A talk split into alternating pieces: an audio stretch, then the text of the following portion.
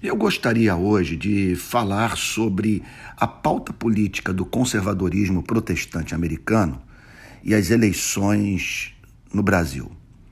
Como o comportamento dos evangélicos brasileiros nas últimas eleições foi parecido com o comportamento dos evangélicos americanos nas eleições nos Estados Unidos. Eu pergunto: como esse espírito entrou nas igrejas brasileiras?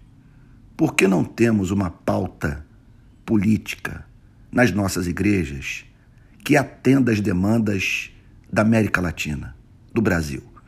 De onde veio essa cultura de pregar com raiva os valores da fé? Como um cristão pode estar mais movido a demover uma pessoa da sua, da sua opção político-ideológica do que levá-la a Cristo?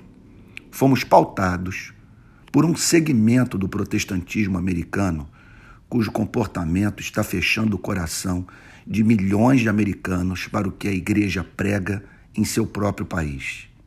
E esse espírito, lamentavelmente, chegou ao Brasil. Os verdadeiros cristãos americanos que conheço assistem em estado de perplexidade essa perda de credibilidade.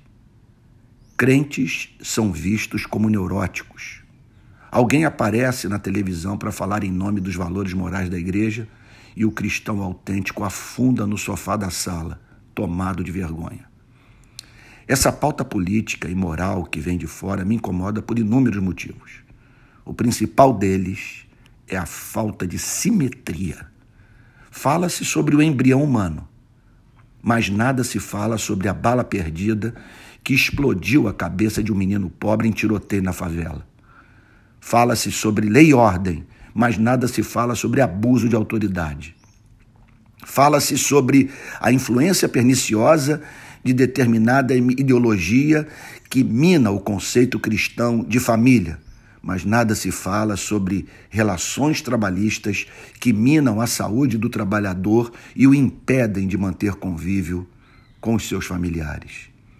Duvido que os verdadeiros crentes americanos em época de eleição, se calariam sobre a causa do necessitado se em seu país, no lugar do Texas, tivessem o sertão do Nordeste, no lugar do Harlem, tivessem o complexo do Alemão, no lugar do entorno do rio Mississippi, tivessem as comunidades ribeirinhas do Amazonas.